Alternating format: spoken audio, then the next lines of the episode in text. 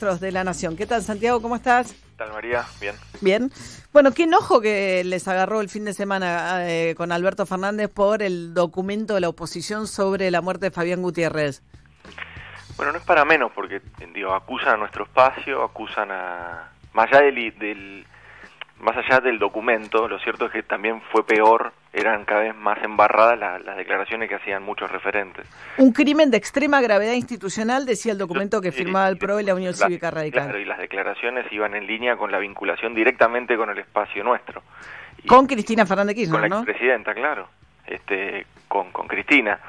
En ese sentido, la verdad es que eh, nosotros estamos eh, con la economía, con la deuda, con la pandemia, digamos, realmente poniendo todo, toda nuestra capacidad eh, de trabajo y tener que contestar esto también implicaba obviamente una, una mínima reflexión para realmente ordenar las ideas y contestarlo, y eso fue lo que sucedió. Lo contestamos con, eh, si bien adjetivamos en algunos lugares, lo cierto es que lo contestamos con mucha, creo que con mucha, con, con mucha centralidad en, sin que nos ganen las pasiones. Este, y Bueno, Alberto Fernández dijo que era canallesco, que era una miserabilidad absoluta, que era una... Sí, que lo es. Ahora... Porque están haciendo política con, con la muerte de una persona. Y eso realmente es algo que, que merece que, que a ellos que están de acuerdo con ese tipo de política merecen que, que evalúen a ver cuál es el realmente cuál es el aporte al, a, la, a la vida democrática que están haciendo vincular un espacio político con, con el asesinato y la, de, una persona es algo grave, es algo muy, muy grave. Sí, ahí eh, creo que contestó Patricia Burrich, ¿no? De que habían hecho lo mismo de, de, ustedes o ese espacio en su momento con, el, con la muerte de Maldonado. Pero Santiago Maldonado fue desaparecido y luego eh, y luego apareció muerto este después de una, un acto de violencia institucional orquestado del Ministerio de Seguridad de la Nación. Es algo bastante distinto, bastante, bastante distinto, donde encima este, en ese momento la ministra eh, se apresuró en decir que, que ella, antes de, de, mandar condolencias con la familia o preocuparse por la familia Maldonado, lo primero que dijo es que ella bancaba a las fuerzas de seguridad. Entonces me parece que es bastante distinto. Bueno, lo que sí es cierto es que, digamos, por, desaparecido después se entiende alguien en el marco de un operativo de fuerza de seguridad y no fue, a digamos, uno puede criticar el operativo prefectura y demás, pero no fue alguien que murió como a mano de prefectura, como se dijo en un momento, de parte de la oposición, de, la oposición de ese momento. Nosotros reclamábamos la aparición con vida, básicamente. Era un reclamo mucho más, era un reclamo por la vida, no era hacer política con la muerte. Eso no lo hicimos nunca nosotros. Ahora, volviendo al caso de Fabián Gutiérrez, yo coincido eh, con que hay que tener otro grado de responsabilidad este, en, en, la forma en que se encuadra, sobre todo porque todo aparece como un crimen eh, de otras características completamente diferentes, no vinculadas al hecho que Fabián Gutiérrez haya sido un testigo, no, nunca fue testigo protegido, sino, perdón, arrepentido en la causa de los cuadernos. Lo que sí, pero no sé si, digamos, cómo hacer para que no sea una causa que termine siendo investigada por la sobrina de la expresidenta y de la vicepresidenta, que es la hija de la gobernadora de la provincia, como fiscal Natalia Mercado. ¿Pero qué causa? ¿La de la muerte de Fabián? Sí. A ver, ya el mismo abogado, la misma familia, dijo que, todos hablando y diciendo que no tiene ninguna vinculación con... Descartamos que tenga vinculación con, que, con Cristina Kirchner. Entonces, si ellos ya directamente lo descartan, si hay un, digamos, si las partes lo están descartando, ¿por qué la política lo viene a meter desde la ciudad de Buenos Aires hacia una reinterpretación? Mm. Y ahí está el punto. Ese es, eso es lo, lo que realmente angustia, lo que realmente nos genera esta, esta ¿cómo me dijiste? Que estábamos enojados, este enojo o esta bronca, digamos. Porque se trata de hacer un estiramiento para generar más miedo, siembran odio. Y ese es el problema. Cuando vos sembrás odio no estás sembrando ni, eh, ni ningún tipo de fortaleza institucional de la democracia, no es juego democrático eso. ¿eh? Ahora, yo noto, estamos... es jugar sucio. Estamos charlando con Santiago Cafiero, jefe de gabinete ministro de la Nación. Yo noto que ese movimiento existe también y, y, y, rescato, me parece que desde Alberto Fernández ustedes tienen permanentemente gestos hacia la oposición, hacia Horacio Rodríguez Larreta, también en la oposición hay diferencias, pero ustedes tienen dentro de su propio sector también sectores mucho más radicalizados. Me parece que tanto en el oficialismo como en la oposición pareciera que hay... Sí, eso, eso es así, obviamente, pero el punto es el grado de responsabilidad institucional que tienen. Acá fueron tres presidentes de partidos políticos. De partidos políticos. Nosotros no, digo, de parte nuestra no vas a encontrar eso. Obviamente que nosotros en nuestro espacio es un espacio amplio y tenemos voces que también se alzan a veces con, con cuestiones que, que quizás no, no son las que reflejan sobre todo el gobierno. Pero bueno, es un, es un espacio diverso, es una coalición diversa. Ahora, veamos quiénes son los que lo dicen y cuál es el grado de responsabilidad institucional que tienen. Acá son tres presidentes de tres mm. partidos que integran el Frente Electoral que salió segundo en la elección pasada. ¿eh? Y con relación a lo que venía pasando, hubo una advertencia de un grupo de periodistas que firmó una solicitada el fin de semana a partir de cómo venía evolucionando la causa de Loma de Zamora con el espionaje ilegal, etcétera. ¿Qué evaluación hicieron de la, de la solicitada de estos periodistas que alertaron acerca de campañas de difamación pública y presiones contra periodistas eh, eh, profesionales desatadas por sectores del poder político, algunos sectores del poder político, incluyendo a quienes tienen funciones de la más alta responsabilidad institucional. Mira, nosotros, yo lo que te puedo decir, yo vi, la, este, ¿cómo se llama? El comunicado, Solicitada, pronunciamiento. nosotros eh, tenemos una, si hay que volver a decirlo, lo decimos, tenemos una, un compromiso total y absoluto con la libertad de expresión, este, con lo cual, y nuestro espacio político encima que ha sido torturado, desaparecido, y, por pensar distinto, ¿no? Bueno, está bien, pero en el gobierno de Cristina Fernández Kirchner hubo hostigamiento a los eh, cierto sector del periodismo.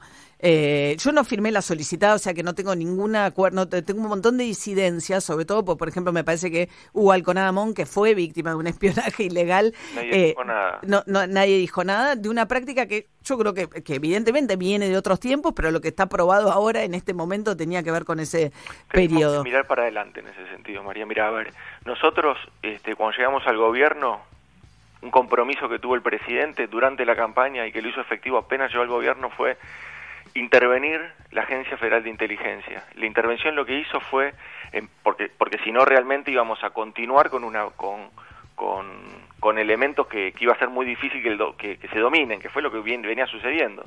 ¿no? Hay, ciertas cuestiones hasta orgánicas e inorgánicas dentro de, del aparato de inteligencia, que es como decís vos, que se fue durante, durante el tiempo se fue enquistando y, ha, ha hecho muy difícil cualquier tipo de reforma que se quiera hacer. Por eso nosotros directamente el presidente tomó la decisión de intervenir la Agencia Federal de Inteligencia. A partir de nombrar la interventora, este, lo que se hizo fue empezar a trabajar en transparentar procesos, en, en, ver y evaluar cuáles eran cada una de las operaciones que se estaban haciendo y que esas operaciones sean en el marco de, un régimen democrático. ¿es? No, eso es muy valioso. Ahora, también es cierto que cuando Cristina Kirchner planteó y estaba yendo al juzgado de Loma Zamora, ella pone en redes sociales un video donde de alguna manera plantea que algunos de los periodistas tipo Majul o Leuco eran parte de esa organización de espionaje ilegal. Que una cosa en todo caso es cuestionar fuentes o cuestionar formas de ejercer el periodismo que plantear que un periodista es parte de una, este, directamente de una organización criminal, ¿no? Pues no está, digamos, no Sí, no sé, yo no hice esa vinculación, pero lo que sí creo es que el trabajo que estamos haciendo nosotros es un trabajo que fue el con el que nos comprometimos. Mm. Hacer una agencia federal de inteligencia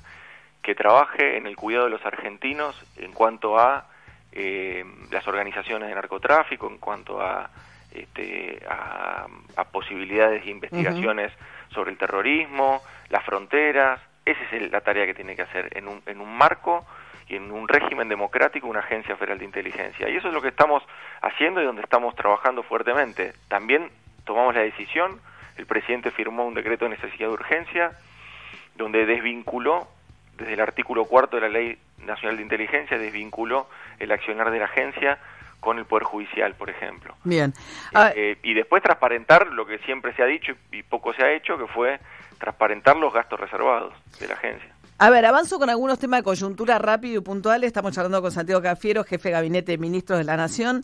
Una cosa, el tercer IFE, ustedes decían que se iba a acotar solo a la zona metropolitana y las que estuviésemos todavía en las zonas, digamos, más restrictivas de la cuarentena. ¿Esto es así o lo están revisando la posibilidad de volver a hacer un IFE grande, digamos, a, todo el padrón? No, nosotros lo que estamos haciendo es, todavía no están demarcadas las zonas, eh, lo que se planteó es que sea para donde las zonas donde hay circulación comunitaria sostenida, es decir, que en el tiempo se viene, eh, se hace un estudio epidemiológico, que es lo que se está haciendo en varias zonas donde se han, este, donde han aparecido focos de contagio eh, en distintas provincias y en distintos lugares. Y entonces la idea es que esta ayuda estatal llegue a los lugares focalizadamente, digamos, llegue a los lugares donde, donde no se han podido reanudar actividades económicas. Entonces ese es un poco el objetivo. Por ahora seguimos trabajando en esa línea. Ahora hablábamos hace unos minutos con Gerardo Martínez, la UOCRA, y uno empieza a escuchar incluso sindicalistas afines al gobierno. Gerardo Martínez decía que estaba de acuerdo con la medida, etcétera planteando un poco que el gobierno se demora mucho en la ejecución de determinadas políticas, que la ayuda no es suficiente, que, que no, que, que, quedan paralizadas muchas cosas. Él decía, bueno, Alberto Fernández toma las decisiones, pero después los ministerios no ejecutan. La sensación de que han pasado demasiados días y que el gobierno, evidentemente, reacciona como puede en una situación muy compleja, pero que no está a la altura de tener una agenda proactiva. Eh, mira, nosotros hablamos mucho con el movimiento obrero y tratamos de tener una agenda permanentemente abierta y de trabajo tanto con ellos como con, el sector empresarial. Yo lo que te puedo decir es que de la obra pública del, 2008, del 2018 hasta acá, 2018, el tijeretazo que le pegó Duhovne a la obra pública de 30 mil millones de pesos nunca se recuperó. Nosotros asumimos la gestión con, 30, con más de 30 mil millones de pesos justamente eh, de deuda eh, que había en el área de infraestructura. Eso se fue, eh, se fue regularizando y hoy las obras, la obra pública en la Argentina está funcionando. Este, obviamente que nosotros lo hicimos en... Bueno, la obra pública nos decía Gerardo Martínez que de 400.000 afiliados la mitad están sin trabajo, que tiene, o sea, sí, pero, pero vienen de mucho antes, no son, no se quedan sin trabajo ahora. A ver, lo que digo es, nosotros necesitamos eh, también que se comprenda, y así lo estamos haciendo, y así trabajamos con, con Gerardo Martínez y con todas las organizaciones sindicales, nosotros necesitamos también este, cuidar a los trabajadores en, en, este camino de reactivación. A ver, nosotros llevamos un gobierno de siete meses, si querés seis, si somos más justos. Este, de esos seis meses, tres son en pandemia. Digo, hay que, hay que ponerlo, me parece, en contexto esto. Estamos reactivando las obras, las obras públicas están reactivadas todas en este momento, todas las rutas, toda la obra pública está reactivada, se está se, se, vuelve a la obra pública con, con, mucha fuerza.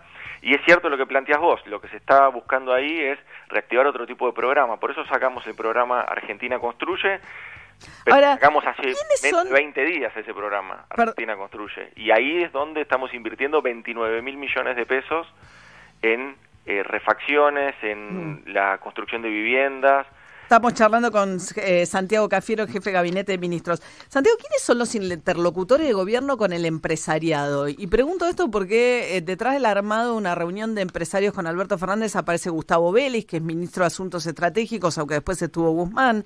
Trascendió un encuentro privado que tuvieron Máximo Kirchner, Sergio Massa y Guado de Pedro con empresarios eh, tipo Bulgeroni, Brito y compañía. Alberto Fernández, bueno, después de lo de Vicentín, salió a elogiar fuertemente a mí ¿Qué, cuál es el vínculo, digamos, quiénes son los interlocutores del gobierno con el empresariado? Bueno, a ver, este, todos los referentes políticos nuestros este, tienen obviamente un discurso sobre la Argentina productiva, la Argentina que se necesita, y cada uno de ellos lo replica en las mesas en las que es este, invitado en ese sentido me parece que... ¿Pero qué fue un gesto al empresariado el hecho, digamos, de, de, sentarse con Máximo Kirchner, por ejemplo? No, no es que es un gesto. Nosotros, a ver, en ningún momento nuestro espacio político, lejos de, de, las acusaciones que nos han hecho, este, es un espacio político que, que sea que no tenga una mirada con respecto al desarrollo económico del país. El desarrollo económico del país es, naturalmente, eh, en la salida de la pandemia con con una fuerte participación de la inversión pública, pero también con una fuerte participación de la inversión privada. Y ahí es donde necesitamos que mm. nuestros empresarios estén como muchos lo están haciendo. También pensemos que... O sea, pero están tirando como algunas líneas, es evidente que hay algún intento de, digamos, pensando, me imagino, con la salida de la economía, de tirar líneas de diálogo con el empresariado, incluso de Máximo Kirchner, que quizás es alguien que no había tenido nunca vínculo con estos empresarios. Bueno, pero por eso te digo, estamos todos, todo nuestro espacio político tiene la misma idea en mm. ese sentido. Y déjame... La necesidad de construir un, un modelo de desarrollo productivo.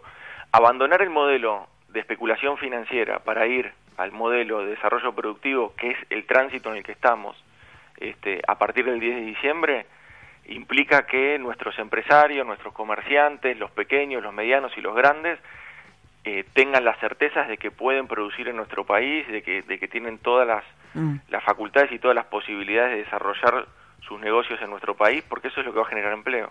Y una última pregunta, se nos acaba el programa, Santiago, eh, tiene que ver con el tema de Sergio Berni. Mi sensación, hoy salió Malena Galmarini además a decir que era violencia política, que era violencia como machista de Berni contra contra Sabina Frederick, el episodio en Puente La Noria. Mi sensación es que finalmente, más allá de la discusión, termina horadando la autoridad del presidente de la Nación, porque Sabina Frederick es la ministra de Seguridad que eligió el presidente de la Nación y aparece Sergio Berni burlándose de un operativo que monta Sabina Frederick. ¿Cómo se explican ustedes esto?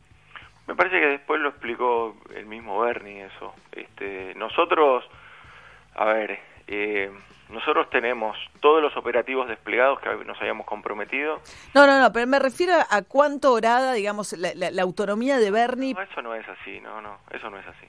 No, no orada de nada, la verdad, porque, bueno, él tendrá sus opiniones y, las expresa, este, y nosotros este, también eh, tenemos nuestros funcionarios que expresan otro tipo de opiniones, y eso es parte del frente del frente de todos, que es un frente diverso. Pero ustedes le piden a la red eh, que comporte, digamos, hacer cosas juntos en materia de, de, para esto y aparecen diferencias dentro del propio espacio, se, parece bastante ridículo. este, sí, pero, a ver, las diferencias no son diferencias este, significativas en este caso. ¿No? Realmente, no, no. Pero ni aún en las formas en que se plantean.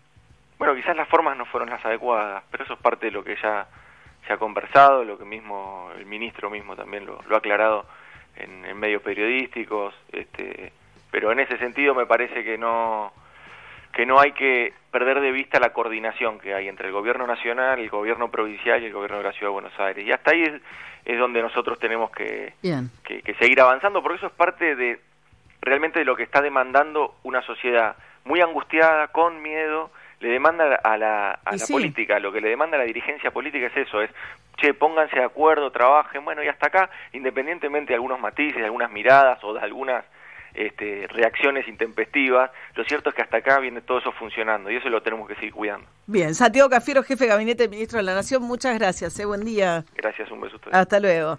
Estamos desayunando, Pinci, sí, sépalo, Floral Corta también. Aquí desayunamos gracias a Vegas and Vegas.